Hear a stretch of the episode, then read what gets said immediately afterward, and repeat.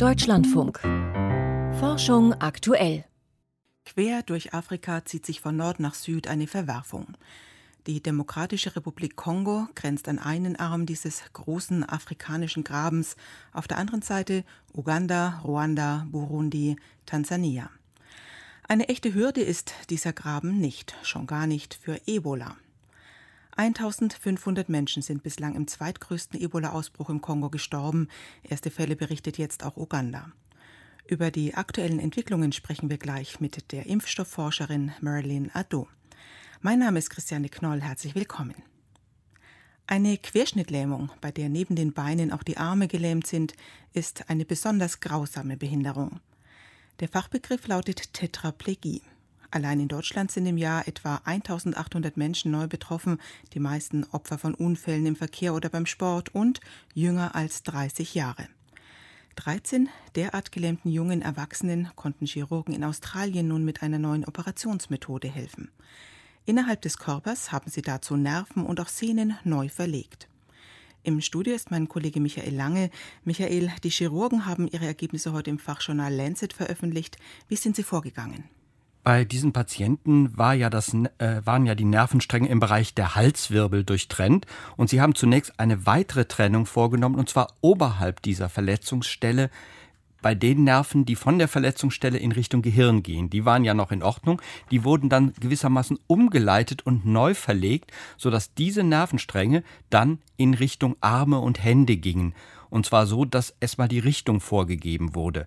Da konnten dann die Signale wieder fließen, also über die Verletzungsstelle hinweg in Richtung Arme und Hände. Allerdings konnte, konnten die Chirurgen das nicht so gut machen, dass es bis in die Hände und bis weit in die Arme reichte, sondern sie haben nur die Richtung vorgegeben und dann wuchsen diese Nervenstränge selbstständig weiter und deshalb dauerte es nach der Operation auch noch etwa neun Monate, bis sich tatsächlich Besserungen zeigten. Hat es funktioniert? Wie erfolgreich war die Methode? Die Methode war sehr erfolgreich. Insgesamt wurde sie, das muss man sagen, erst bei 16 jungen Patientinnen und Patienten ausprobiert. Bei 13 davon hat es sehr gut funktioniert. Außerdem muss man noch dazu sagen, bei 10 der Patienten war zusätzlich noch eine weitere Operationsmethode im Spiel. Da wurden auch Sehnen verpflanzt. Das ist wichtig, damit nicht nur äh, die äh, Feinmotorik wieder besser funktioniert, sondern dass auch wieder Kraft in den Griff kommt und dass auch die stärkeren Muskeln wieder besser funktionieren. Also bei zehn Patienten sozusagen beide Operationen und bei 13 hat es insgesamt mit der Beweglichkeit durch die Nerven wieder besser funktioniert. Bei drei Patienten heißt es aber auch, hat es nicht funktioniert. Zwei haben die Behandlung abgebrochen, weil Erfolge ausblieben und, bei, und ein Patient ist äh, gestorben während dieser Zeit. Allerdings nur die kurze Angabe aus einem anderen Grund. Können Sie das einmal beschreiben? Inwieweit besserte sich der Zustand der Patienten? Also die mussten wirklich eine sehr intensive Reha mitmachen und äh, das wird dann von den Patienten auch so beschrieben, dass sie da wirklich Ausdauer zeigen mussten. Also in den ersten neun Monaten tat sich fast nichts. Und das ist natürlich sehr frustrierend. Umso überraschender ist es, dass tatsächlich äh, wirklich äh, 13 durchgehalten haben. Dann ging es ganz langsam los mit kleinen Fähigkeiten. Die Finger konnten sich wieder bewegen. Leichte Bewegungen im Ellenbogen waren möglich. Und nach etwa einem Jahr und bei anderen aber auch erst nach zwei Jahren waren dann wieder so Alltagstätigkeiten möglich, wie Essen, Trinken, also auch ein, ein, ein Gefäß halten mit wirklich Flüssigkeit drin, Zähne putzen, die Bedienung des Rollstuhls, die Bedienung einfacher elektrischer Geräte oder das Einsteigen ins Bett oder ins Auto, das sind ja alles ganz wichtige Alltagsfähigkeiten, die wirklich ein gutes Stück Lebensqualität zurückgeben. Und das hat dann in der Zeit ein Jahr nach der Operation oder zwei Jahre nach der Operation bei diesen 13 Patienten wieder recht gut funktioniert. Für wen ist diese kombinierte Operation geeignet? Nicht für alle äh, Verletzten, die also äh, bei denen das Rückenmark durchtrennt ist, sondern nur für eine bestimmte Gruppe. Die Verletzung muss an einer bestimmten Stelle stattgefunden haben, und zwar oberhalb des sechsten Halswirbels. Sie muss aber doch relativ vollständig sein, denn wenn sie nicht vollständig durchtrennt ist, gibt es andere Methoden, das auch rein mit reiner Reha wieder vernünftig hinzubekommen. Also dann ist es auch nicht gegeben. Und äh, äh, es muss äh, der Zeitpunkt der Verletzung, also des Unfalls, darf höchstens 18 Monate her sein, im Idealfall so sechs bis zwölf Monate. Wenn das jetzt funktioniert, wie wichtig sind dann noch Neuroprothesen und Stammzelltherapien für diese Patientengruppe? Über also, die wir ja auch viel berichtet haben in der Vergangenheit. Genau die bleiben weiter in der Forschung wichtige Themen, weil damit die Situation sich noch grundsätzlicher verbessern lässt. Vielleicht lässt sich damit noch mehr Lebensqualität herstellen, aber diese Forschung kommt nur recht langsam voran. Was die Prothesen angeht, geht es so Schritt für Schritt. Das kann man inzwischen sehen. Die werden immer besser, aber sie haben eben noch nicht die Qualität, die sie haben müssten und sind noch sehr, sehr teuer. Und dann bei den Stammzellen, da muss man ganz klar sagen, die sind noch im Bereich der Grundlagenforschung. Ist noch nicht absehbar, ob es was bringt. Die Hoffnung ist aber nach wie vor da. Eine Operation hat 13 jungen Menschen die Funktionsfähigkeit ihrer Arme so weit zurückgegeben, dass sie wieder selbstständig essen und ihren Rollstuhl bedienen konnten. Michael Lange hat das Verfahren für uns eingeordnet. Wie bekämpft man eine Epidemie, wenn das Virus hochinfektiös ist und der Ausbruch inmitten politischer Unruhen stattfindet?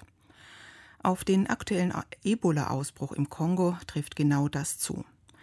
2300 Fälle, 1500 Tote und trotzdem wirkte der zuständige WHO-Direktor Ibrahim Fall bei der letzten Pressekonferenz eher zuversichtlich. In March and May im März und Mai haben wir uns große Sorgen gemacht über Butembo und Katwa, eine Städteregion mit fast drei Millionen Einwohnern. Inzwischen sehen wir dort nur noch vereinzelt Fälle, aber das Risiko ist da, denn es reicht bei Ebola ein Fall, der nicht adäquat behandelt wird. Was genau in der Region passiert, darüber habe ich gestern mit Marilyn Addo gesprochen, Professorin am Universitätsklinikum Hamburg-Eppendorf und am Bernhard-Nocht-Institut für Tropenmedizin. Sie ist unter anderem an der Entwicklung des Ebola-Impfstoffs beteiligt, der in Afrika gerade getestet wird. Der jetzige Ausbruch in der Demokratischen Republik Kongo spielt sich im Nordosten des Landes ab. Es ist ein relativ umschriebener Bereich. Er grenzt aber an einige andere Länder, Uganda, Sudan, und insofern ist es ein Gebiet, in dem es auch zu Rebellenkämpfen kommt und sehr viel Unsicherheiten diesbezüglich vorliegen.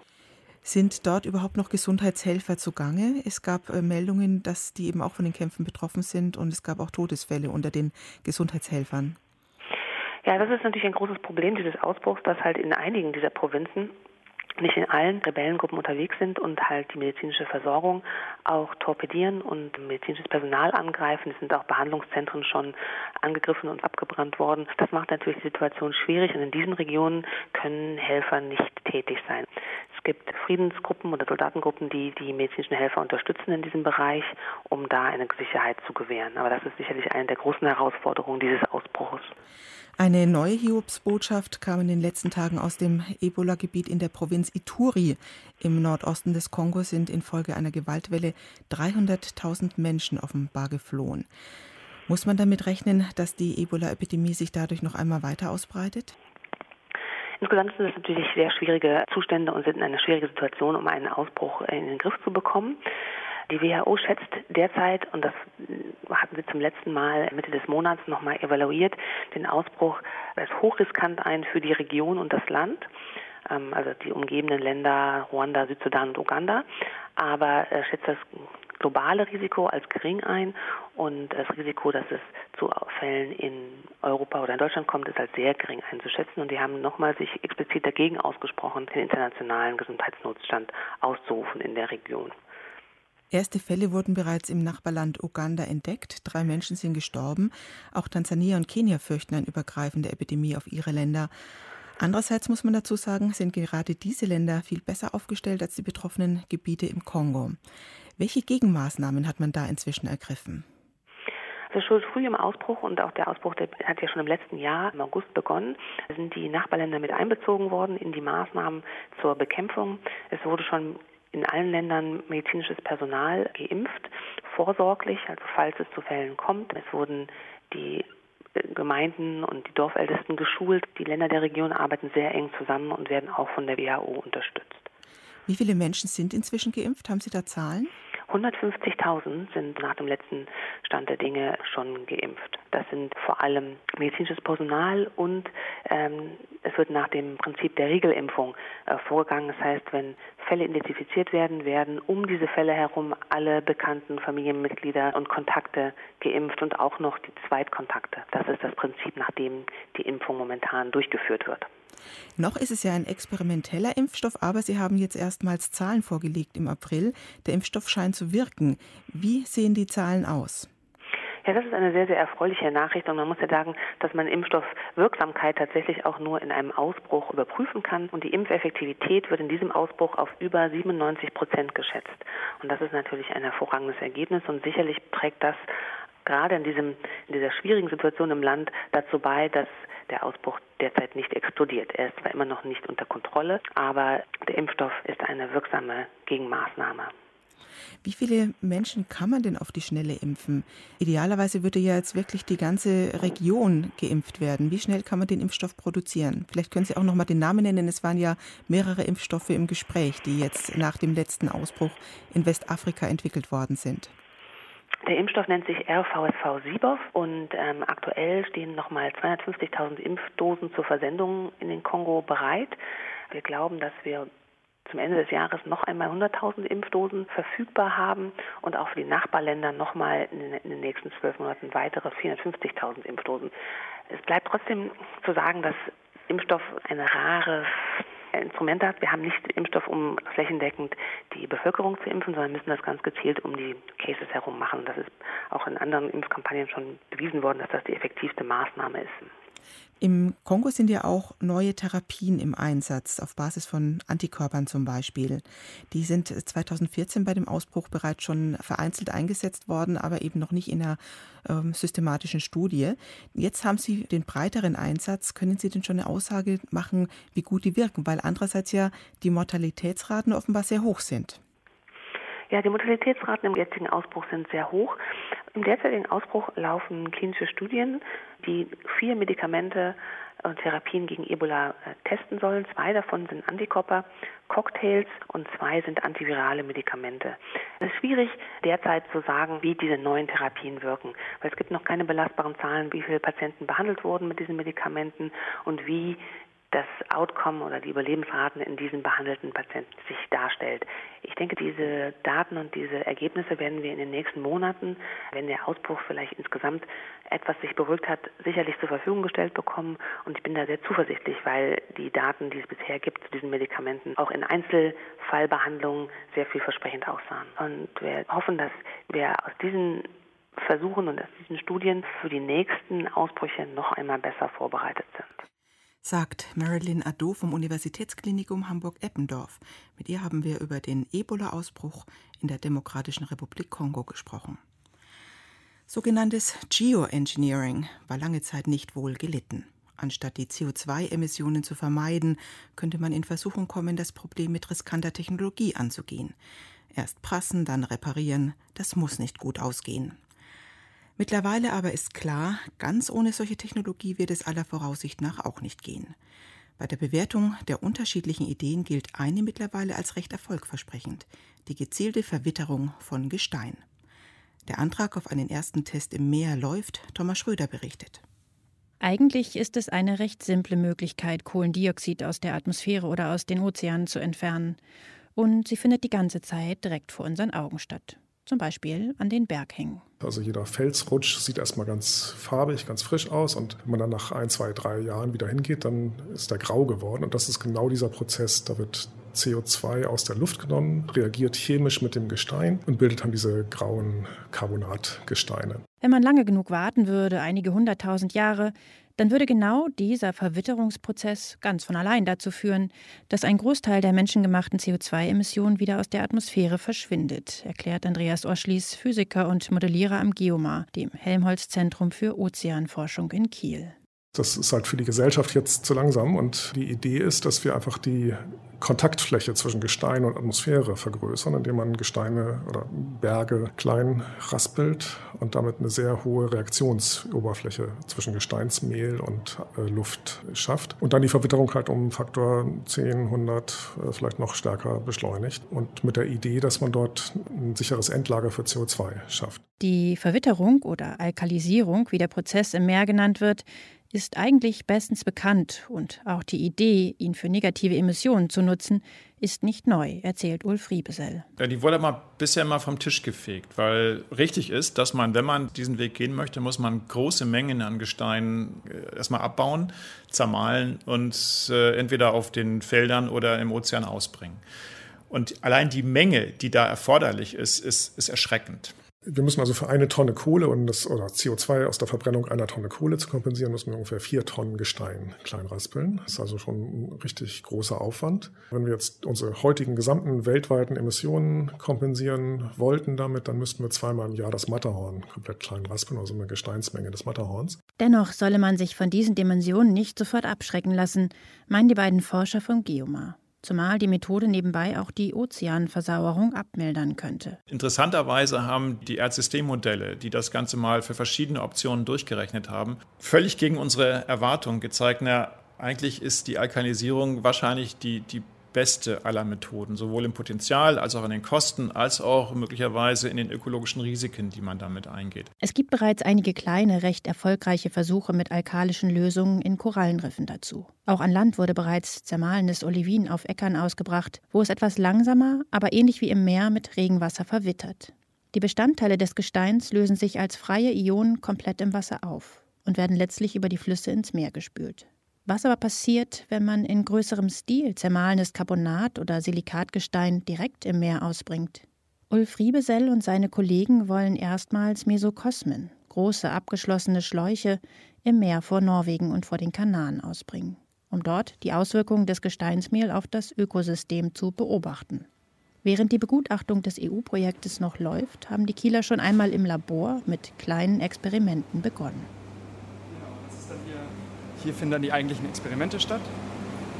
Dort haben wir einen großen Tank, da stellen wir immer unser künstliches Seewasser her, das benutzen wir für die Experimente. In kleinen Behältern mit dem Seewasser liegen Eier von Ruderfußkrebsen. Wenn sie geschlüpft sind, wird einigen Proben Gesteinsmehl hinzugefügt. Die Frage ist, ich schon erzählte, dass, dass äh, wir wissen wollen, wenn da jetzt solche Gesteinspartikelchen, so feiner Staub in den Ozean ausgebracht wird, beeinträchtigt das irgendwie das Futterverhalten dieser Ruderfußkrebse. Und wenn es einen negativen Einfluss hätte, dann wäre es natürlich fürs, fürs Nahrungsnetz insgesamt sehr wichtig. Die Kieler stehen mit ihren Experimenten noch ganz am Anfang. In Oxford ist man schon etwas weiter. Dort hat Rose Rickaby herausgefunden, dass kalkbildende Algen in alkalischem Wasser deutlich schneller und stärker wachsen. Die Bildung von Kalk aber setzt wiederum Kohlendioxid frei. Das könnte die Effizienz der Methode senken. Wir müssen noch viel mehr forschen, um in der Lage zu sein, dies wirklich richtig zu beziffern. Es ist wichtig, dass wir nicht nur die Zunahme der Verkalkung, sondern auch die Zunahme der Photosynthese quantifizieren können, da diese beiden Gleichgewichte auch die Chemie der Ozeane beeinflussen. Also noch geht es also um Grundlagenarbeit, mit der die Effizienz und die Folgen der Gesteinsverwitterung genauer erforscht werden sollen. Thomas Schröder über Gestein als Klimaretter.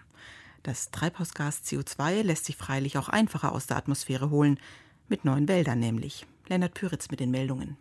Aufforstung könnte ein maßgebliches Mittel gegen den Klimawandel sein. Zu diesem Schluss kommt ein Forschungsteam im Fachmagazin Science nach Modellrechnungen.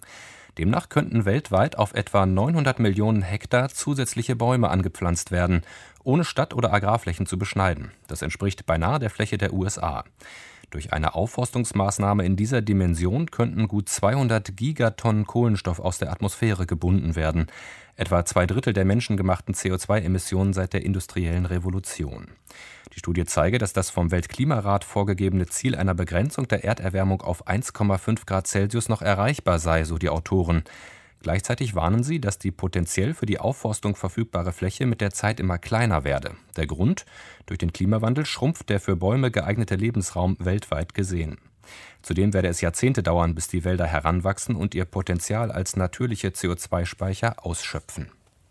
Auch Haie und Rochen leiden unter dem Plastikmüll in den Meeren. Ein Forschungsteam der Universität Exeter hat publizierte Studien und Twitter-Berichte zu dem Thema analysiert. Dabei hat es Berichte über mehr als 1000 Haie und Rochen gefunden, die sich in Plastikmüll verfangen haben. Darunter Walhaie, Tigerhaie und Riesenmantas. Die tatsächliche Zahl der betroffenen Tiere sei vermutlich wesentlich höher, so die Autoren mit Blick auf die relativ dünne Studienlage. Meist verhedderten sich die Haie und Rochen in alter Fischereiausrüstung. Dadurch könnten die Tiere schmerzhafte Verletzungen erleiden oder sogar sterben. Zwar bedeutet Plastikmüll eine wesentlich geringere Gefahr für Haie und Rochen als der kommerzielle Fischfang, so die Wissenschaftler. Dennoch sei es wichtig, alle Gefahren zu kennen, denen die ohnehin bedrohten Arten ausgesetzt sind. Die Studie ist im Fachmagazin Endangered Species Research erschienen. In Südkalifornien hat die Erde so stark gebebt wie seit 20 Jahren nicht. Nach Angaben der wissenschaftlichen Behörde United States Geological Survey, kurz USGS, hatte das Erdbeben eine Stärke von 6,4. Es ereignete sich in der Mojave-Wüste etwa 240 Kilometer nordöstlich von Los Angeles. In einer Kleinstadt nahe dem Epizentrum gab es mehrere Verletzte. Gasleitungen wurden beschädigt und in mindestens zwei Häusern brannte es. Insgesamt wurden mehr als 100 Nachbeben registriert. Der weltweit größte Algenteppich reicht von Afrika bis Mexiko. Vermessen wurde er von einem US-Forschungsteam mit Hilfe von Satellitenaufnahmen. Demnach hat sich aus ursprünglich voneinander getrennten Braunalgenmatten seit 2011 wiederkehrend ein Band von bis zu knapp 9000 Kilometern Länge gebildet, das sich im Atlantik zwischen Westafrika und dem Golf von Mexiko erstreckt. 2018 wog der Algenteppich den Berechnungen zufolge mehr als 20 Millionen Tonnen. Die Zunahme der Algen könnte auf veränderte Nährstoffeinträge über die Amazonasmündung zurückgehen. Dabei spiele eventuell der vermehrte Einsatz von Düngemitteln eine Rolle, vermuten die Forscher. Ihr Fazit im Fachblatt Science: Große Algenblüten könnten in Zukunft zur Normalität werden. Ein russischer Genetiker plant, genmanipulierte Babys zu erzeugen. Denis Rebrikow arbeitet an einem medizinischen Forschungsinstitut in Moskau. Bereits vor einigen Wochen hatte die Fachzeitschrift Nature über seine Pläne berichtet. Jetzt hat Rebrikow gegenüber dem Magazin New Scientist nachgelegt. Demnach ist er in Kontakt mit fünf russischen Paaren, bei denen jeweils beide Partner unter einer genetisch bedingten Gehörlosigkeit leiden. Ihre Kinder würden daher auch gehörlos geboren werden. Mithilfe der molekularbiologischen Methode CRISPR-Cas will er die entsprechenden Erbgutsequenzen der Babys so verändern, dass sie und ihre Nachkommen hören können. Innerhalb weniger Wochen will Rebrikow nun einen entsprechenden Antrag bei den zuständigen russischen Behörden stellen. Dennis Rebrikow wäre nach dem Chinesen He Jiankui der zweite Wissenschaftler, der Embryonen manipuliert, um Babys mit vererbbaren genetischen Veränderungen zur Welt kommen zu lassen. Sternzeit, 5. Juli. Die Himmelsscheibe von Nebra.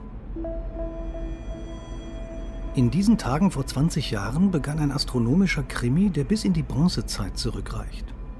Zwei Raubgräber entdeckten in der Nähe von Nebra in Sachsen-Anhalt eine mit Gold verzierte Bronzescheibe. Anders als gesetzlich vorgeschrieben, haben die beiden Sondengänger die Scheibe nicht den Behörden übergeben, sondern verkauft. Nach weiteren Stationen wurde die Scheibe schließlich Museen angeboten. Bei einem fingierten Kauf stellte die Polizei die archäologische Sensation sicher.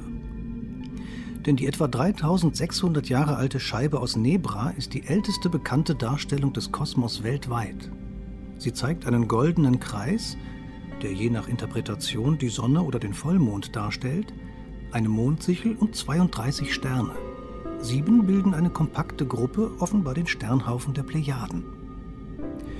Die Scheibe diente wohl als Kalender, um zum richtigen Zeitpunkt Schaltmonate in den Mondkalender einzufügen. Nur so blieb er mit dem Lauf der Sonne im Takt und damit mit den Jahreszeiten. Historiker schmerzt, dass in privaten Sammlungen sicher viele weitere bedeutende Stücke schlummern, die einiges über die Frühgeschichte der Himmelskunde verraten könnten.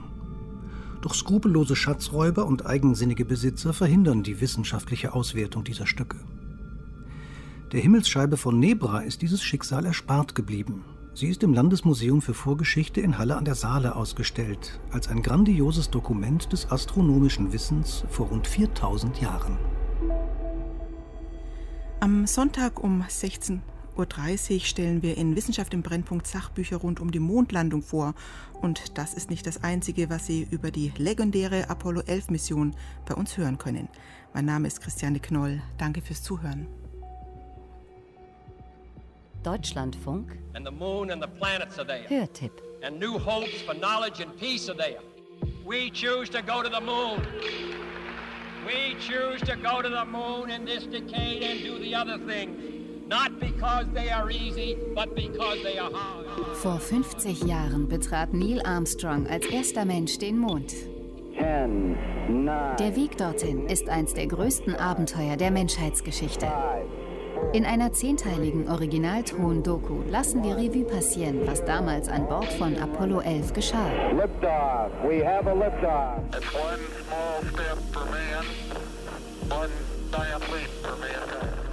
Die Apollo 11 Chronik. Ab 15. Juli in Forschung aktuell. Um 16.35 Uhr.